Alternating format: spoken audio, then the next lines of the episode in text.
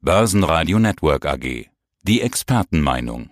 Ja, guten Tag, meine Damen und Herren. Mein Name ist Christian Henke. Ich bin Senior Market Analyst bei IG Europe in Frankfurt.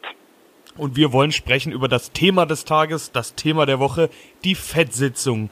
Der Leitzins wurde gesenkt, das hatten viele Experten so vermutet, aber es gab auch einige, die dachten, dass es nicht so kommen wird. Fand ich ganz interessant. Ich hatte eine Zahl gesehen, 25% der Analysten gehen davon aus, dass es keine Zinssenkungen geben würde. Das sind doch viele, also mehr als sonst. Ansonsten sind solche Abschätzungen im Vorhinein immer eindeutiger. Christian, wie siehst du die gestrige Zinssitzung und Zinssenkung? Dass natürlich einige Analysten oder Marktteilnehmer ja doch erwartet haben, dass es zu keiner Zinssenkung kommt. Das ist natürlich auch dem Druck von Donald Trump zu schulden, der natürlich auch vor Wochen, vor Monaten Jerome Powell, also Chef der Federal Reserve, unter Druck gesetzt hat. Er möge doch bitte drastisch die Zinsen senken. Da ging es natürlich um die Unabhängigkeit der Notenbank. Also das ist ein Grund, warum doch einige Marktteilnehmer damit gerechnet haben, dass die Zinsen nicht gesenkt werden. Jetzt sind die Zinsen gesenkt worden, erwartungsgemäß kein großer Zinsschritt, alles im Rahmen der Schätzungen, aber das war wohl die letzte Zinssenkung in diesem Jahr. Denn genau das wurde ja auch angekündigt. Die Forward Guidance, die, die, die, gegeben wird auf so einer Sitzung, die ist ja fast immer noch wichtiger für die Börse. Es gibt einen Zinsstopp oder eine Zinspause, wie auch immer man es nennen will. Auch da hatten ja einige gemutmaßt, dass es Ende des Jahres noch eine Zinssenkung geben wird. Also vor der gestrigen Sitzung hieß es, es könnte eventuell noch zwei geben. Das waren wiederum dann gar nicht so viele, die das vermutet haben. Aber Donald Trump hätte das doch mit Sicherheit befürwortet. Den Druck, den er gemacht hat, hast du ja gerade schon angesprochen. Man muss aber auch sagen, aktuelle Daten haben gezeigt, die US-Wirtschaft wächst 1,9 Prozent. Noch eine zweite Zinssenkung wird dann schon schwierig zu argumentieren. Äh, wie wertest du jetzt diese Zinspause, die angekündigt wurde? Ist das ja so eine Art Versuch, die Kritiker jetzt etwas zu besänftigen oder wie kann man das verstehen? Ja, auch. Zum einen muss man natürlich sagen, dass eigentlich schon vor etlichen Wochen, Monaten von den Marktnehmern vermutet wurde, es gibt drei Leitzinssenkungen. Dann war mal plötzlich die Aussage, es gibt nur zwei Leitzinssenkungen. Das heißt, da sind die Aktienmärkten wieder ein bisschen so in die Knie gegangen. Also wie gesagt, mit drei hatten viele gerechnet. Jetzt kommen wir natürlich aber auch zu den Kritikern, die schon so ein bisschen den mahnenden Finger erhoben haben. Natürlich läuft die Wirtschaft aktuell gut. Die Wirtschaft wächst. Der Arbeitsmarkt ist stabil. Wenn nicht das kleine oder in diesem Fall das große Aber wäre, nämlich der Handelskonflikt USA China. Die Auswirkung des Zollstreits, der glaube ich schon seit über 15 Monaten anhält, ist angekommen, kommt also in der Realwirtschaft an. Das heißt also, die Auswirkungen bei den Unternehmen, die könnten wir erst mit einer zeitlichen Verzögerung sehen. Das heißt also, da ist die Federal Reserve, die Fed, bisschen vorsichtiger, die ja auch gesagt hat, wir haben momentan zwei Risikofaktoren. Das ist der Handelskonflikt, aber auch der Brexit in Europa.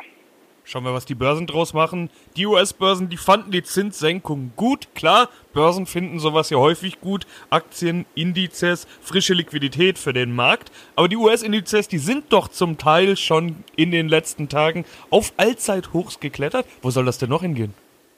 Ja gut, ich will mal so sagen, die Märkte haben im Grunde eigentlich jetzt seit Anfang des Jahres oder Ende des vergangenen Jahres sehr gut performt.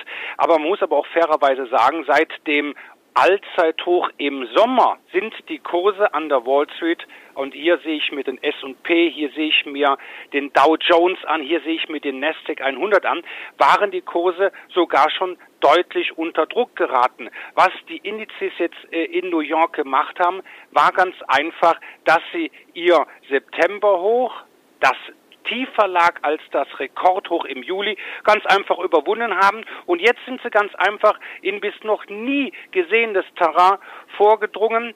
Und ja, da wird es natürlich etwas schwer, Prognosen abzuleiten.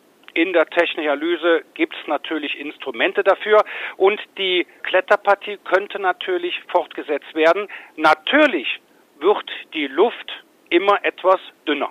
Aber zum Teil Uncharted Territory. Das klingt immer so nach Pioniergeist. Im DAX sind wir davon auf jeden Fall noch ein ganzes Stück entfernt, aber Jahreshochs haben wir gesehen. Ja, und dann kam diese 13.000 Punkte Marke, die der DAX einfach nicht schafft. Er versucht sich die ganze Zeit daran. Ist keine charttechnisch wichtige Marke, aber scheint psychologisch doch ein ganz schöner Block zu sein. Man war schon ein paar Mal dran. Sie bleibt auf der anderen Seite aber auch immer zum Greifen nah. Wie ist denn die Lage aus deiner Sicht?